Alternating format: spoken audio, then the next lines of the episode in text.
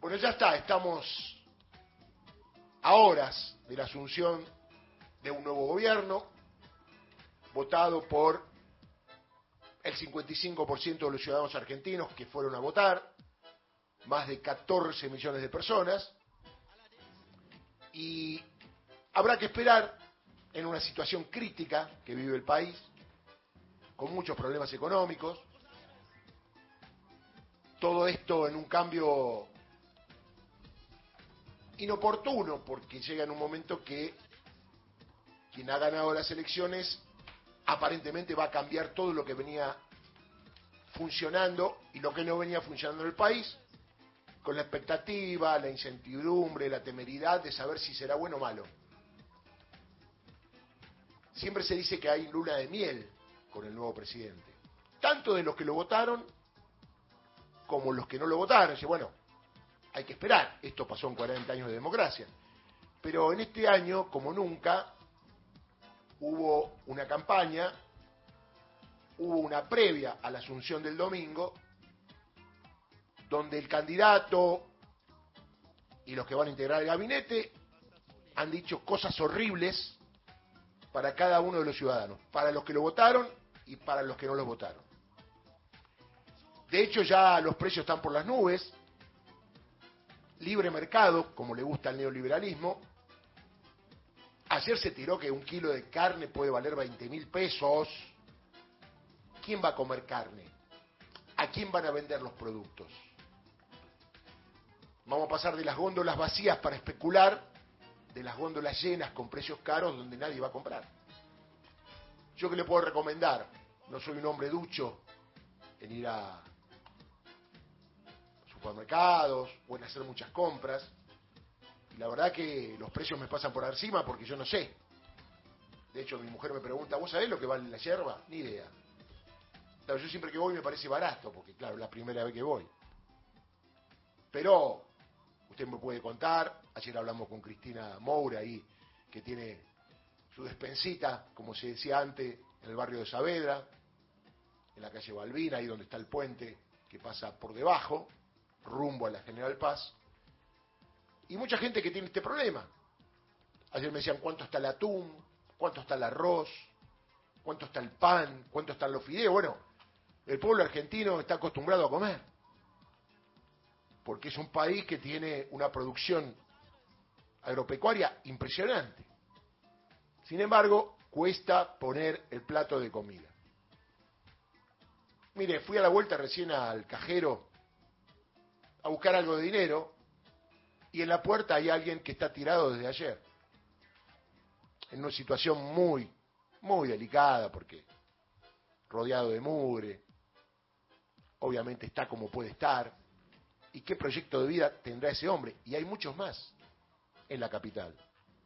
Hablábamos el otro día con Darío, que vino y se ganó el mate que nos mandan los amigos de las empresas privatizadas que siguen reclamando desde la época de Menem. ¿Le suena?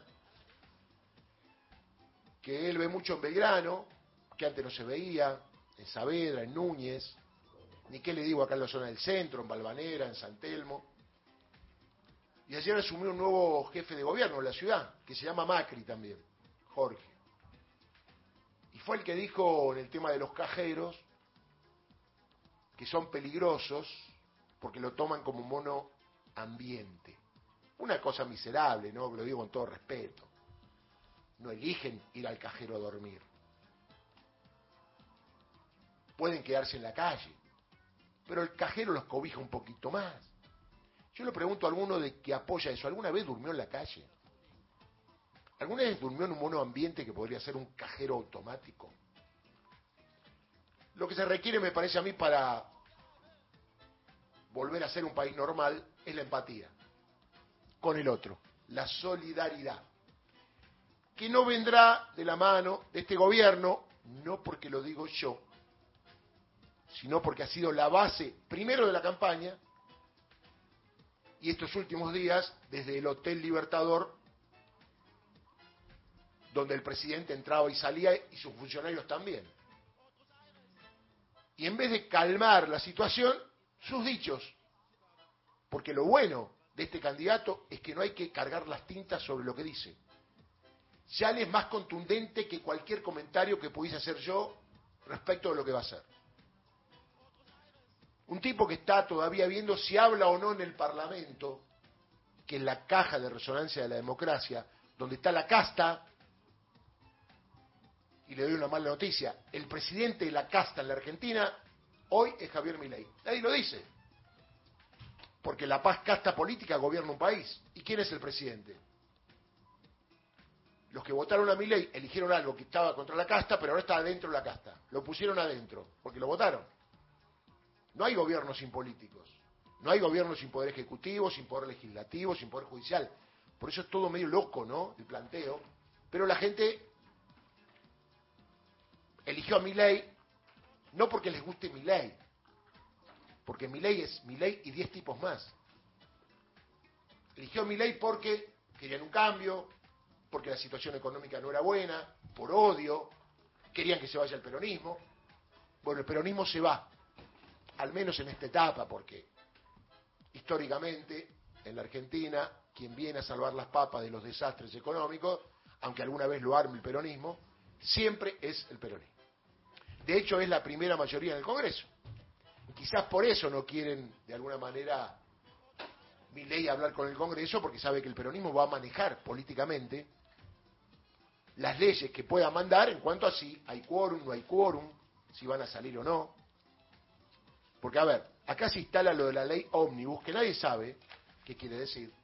Yo le cuento, es una ley que tiene un montón de leyes, que cada uno tiene su problema, y cada uno avanza sobre derechos los legisladores la tienen que leer, primero tiene que pasar por comisión, tiene que haber quórum en la comisión, tiene que ser votada por mayoría, y son muchas leyes, no será de un día para otro, porque por lo que dice mi ley, por lo que dicen los funcionarios, ellos creen que la ley ómnibus sale en una semana. No hay ómnibus tan rápido. Y no hay ley avión. Esto tardará hasta marzo, mínimamente. Más allá de las sesiones extraordinarias que se supone en el día de mañana, o mejor dicho el domingo, mi ley va a convocar. Están los nuevos diputados, tienen que formar las comisiones, siempre hay rispideces políticas, qué pasa con los mini bloques, con las internas, que hay tanto en Juntos por el Cambio, que se rompió, tanto en el PRO, en el radicalismo, en el peronismo, en el kirchnerismo. Bueno, va a haber muchos mini bloques y va a ser difícil armar una votación unánime acerca de una ley que perjudique, un ejemplo, a trabajadores que van a echar, a empresas que se van a vender. ¿Usted cree que de un día para otro se vende una empresa? ¿Quieren privatizar aerolínea? Imposible de un día para otro. ¿Quieren quedarse con la plata del ANSES? Imposible de un día para otro. ¿Quieren cambiar el PAMI? Imposible de un día para otro. Y puedo seguir hasta las 10 de la mañana. Entonces, se le está vendiendo a la gente algo que va a cambiar rápido y no va a cambiar rápido. Y mientras más rápido cambie, más perjudicial va a ser para la mayoría de los argentinos, los que lo votaron y los que no lo votaron. Ya ayer, en la asunción de los diputados y los senadores, hubo clima ríspido, silbidos, críticas. A Miriam Breckman le decían anda a laburar. No es un clima propicio para lograr acuerdos, ni consensos. Así que lo que te venden los medios hegemónicos que acompañan a mi ley porque ganó contra el peronismo, tampoco es que lo quieren a mi ley, ¿eh? Todo lo que sea contra el peronismo, los medios hegemónicos lo acompañan. Hasta la puerta del cementerio. Hasta la puerta del cementerio. No se olviden.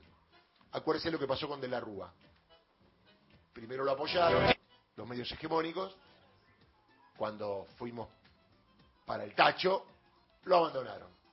Y ahí estaba Chacho Álvarez, había peronistas, pero el peronismo había perdido. Era una alianza. Acuérdense cuando fue lo de Alfonsín. Muy bien, Alfonsín, derechos humanos, hasta que tambaleó y el establishment le empezó a pegar. Y acuérdense con Menem. Menem, primera presidencia, bárbaro, en la segunda le empezaron a pegar y después lo metieron preso. ¿Se acuerdan la causa de venta de armas a Croacia y Ecuador? Hay que tener memoria en la Argentina, porque muchas cosas se repiten. Entonces estamos expectantes. Este es el último editorial que hago antes de que mi ley sea presidente.